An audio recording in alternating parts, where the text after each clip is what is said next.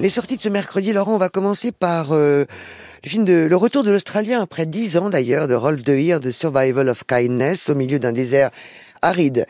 Sous un soleil de plomb, une femme est abandonnée dans une cage de fer. Déterminée à vivre, elle parvient à s'en échapper.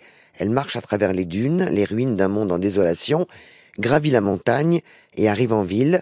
Une odyssée que la qui l'amène jusqu'aux frontières de l'humanité. C'est des images somptueuses dans un film majoritairement muet, une fable, une parabole aussi contre le racisme et peut-être une fenêtre sur la lumière puisque en français le titre veut dire la survie de la bonté. Oui, absolument. Alors ça se passe en Tasmanie, très exactement. Les paysages sont absolument splendides. C'est un film sur quoi? Sur la pulsion de vie et de survie. La question qu'il traverse, c'est est-ce qu'on est dans un rêve ou est-ce qu'on est dans la réalité?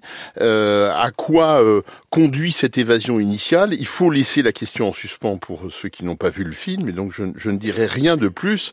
Euh, mais cette, euh, cette, ce voyage onirique, sans aucune psychologie, ça c'est la, c'est la marque de fabrique en général des films de ce cinéaste.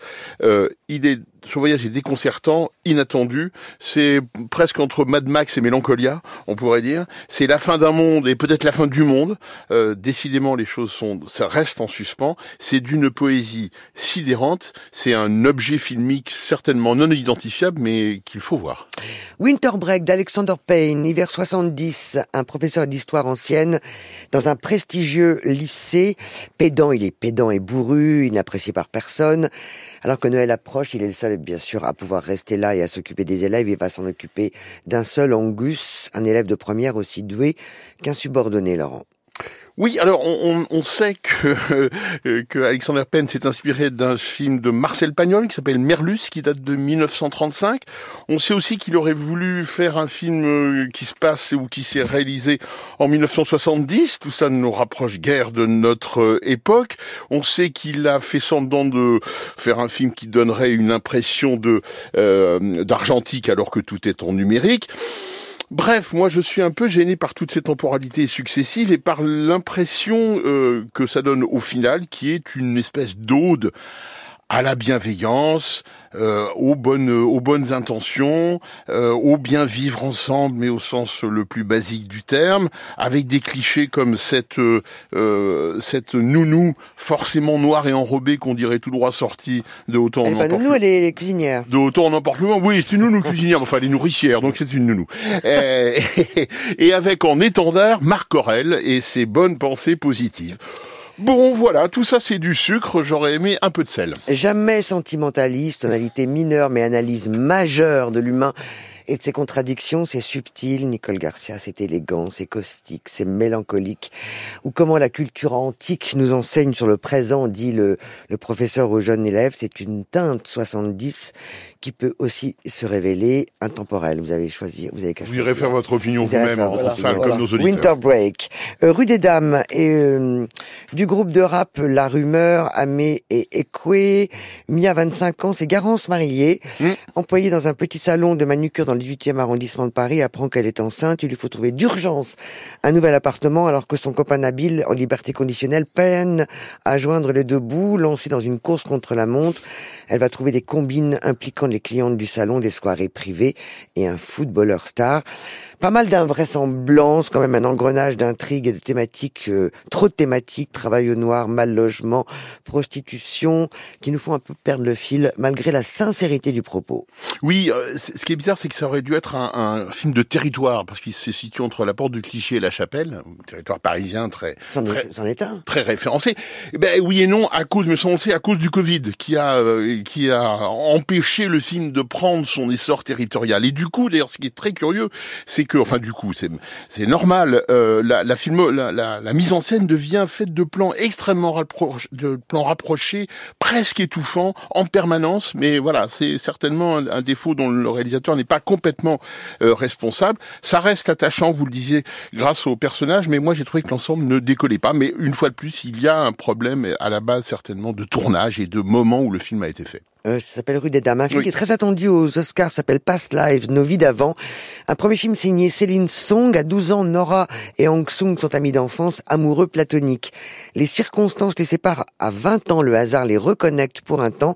À 30 ans, ils se retrouvent adultes confrontés à ce qu'ils auraient pu être, à ce qu'ils auraient pu devenir. D'ailleurs, c'est un thème qui doit plaire, qui doit vous plaire, euh, vu vos choix de carte blanche. Oui, alors tout le problème est. Ils ont raté toute leur vie, quoi. Euh, certes, mais euh, le, le, thème est là, mais on sait bien que l'important pour un film, c'est moins le thème que la façon de le traiter. Or là, au bout d'un moment, on peut estimer qu'on les, a déjà vus effectivement beaucoup de fois. C'est une sorte de brève rencontre à la, à la David Lean ou de In the Mood for Life éventuellement. La comparaison s'arrête là, hein, parce que vraiment pour moi, le charme ne perd que par intermittence. Tout est un peu trop justement fabriqué, prévisible. C'est presque un film effectivement carrossé pour les compétitions internationales. Wonka de Paul King qui avait fait le Paddington notamment avec Timothée Chalamet, c'est le préquel de Charlie et la chocolaterie. Donc Wonka, inventeur, magicien, chocolatier, c'est Timothée donc doux, mignon, loufoque, coloré, un peu trop sucré? Oui, bah c'est difficile de faire oublier euh, Tim Burton. Franchement, euh, Paul King, il est plutôt gonflé d'ailleurs de, de, faire ça. Et Paul King, c'est le, le, créateur de l'ours Paddington. Hein, donc on voit bien qu'effectivement, on est plus dans le sucre et dans le film de Noël qu'autre chose. Mais après tout, pourquoi pas? Euh, c'est Ça réussit à, à, grâce aux acteurs, euh, Timothée Chalamet et surtout Hugh Grant. Et puis, et puis, et puis la musique, The Divine Comedy. Alors ça, vraiment, la, la bande son, je la recommande instamment. C'est un film de Noël, tout va bien. Euh, Sirocco et le royaume des courants d'air, c'est un film d'animation signé Benoît Chieux, c'est une super histoire. Juliette et Carmen, deux sœurs intrépides de 4 et 8 ans, découvrent un passage secret vers le royaume des courants d'air, leur livre favori transformé en chat, et séparées l'une de l'autre, elles devront faire preuve de témérité et d'audace pour se retrouver. Merveilleux titre, euh, merveilleux film euh, pour les petits, mais aussi les grands. C'est d'ailleurs euh, l'indication que qu'a donné le prix du public officiel d'Annecy, le grand festival d'animation en, en, 2023. c'est pas simple hein, de représenter les courants d'air dans le film d'animation. Hein. C'est assez gonflé hein, d'en faire une sorte de, de personnage principal. Et ouais. c'est d'une poésie extrême et le ça marche souffle. très très bien. C'est un vrai pari. La ligne est claire, la ligne est classique, mais honnêtement, c'est ce que on voit le plus beau en ce moment sur les écrans pour les petits et les grands. Les gars de Joao Miller Guerra et Philippe Arès, un duo de réalisateurs issus du DOC. C'est dans un vieux manoir au nord du Portugal. Anna aide Emilia, la vieille gouvernante qui continue de prendre soin d'une demeure. Une tâche absurde parce que les propriétaires ne viennent jamais. On assistera avec ce film, Laurent, à une lente émancipation féminine sur trois générations, mais le film est bien plus que cela. Oui, c'est un très très beau film, De, deuxième long métrage de ces documentaristes effectivement euh, à la base, et il se détache alors assez complètement d'ailleurs de cette euh, culture, parce que le, le, le film n'est pas euh, une sorte de réalisme fou, il est au contraire, et c'est sa force, c'est ce que vous indiquiez, euh, il est d'une incroyable sensibilité, à fleur de peau, il filme la nature, il filme les, les corps avec beaucoup beaucoup beaucoup beaucoup de sensualité, et c'est ce qui fait que cette rencontre rencontre ancillaire, cette, cette maison qui pourrait être la dernière demeure de la, de la plus vieille, devient un vrai, vrai, vrai film de cinéma. Rapidement, The Strongman, le premier film de Frank Capra avec Harry Langdon, Laurent. Faut toujours découvrir ce qu'on ne connaît pas dans la vie. Moi, je ne connais pas, ce, je ne connaissais pas ce film de Capra, et évidemment, ça marche. C'est pas forcément l'un de ses meilleurs films, mais en tous les cas, on sent la, la, la, la touche de Capra de, dans ce genre d'œuvre, évidemment. Deux mots, on a dit le prix de Luc pour Règne animal, Thomas Caillet. Oui, le prix André Bazin pour euh, L'arbre au papillon d'or, qui était déjà caméra d'or cette année à Cannes, film vietnamien de Pham Thien An.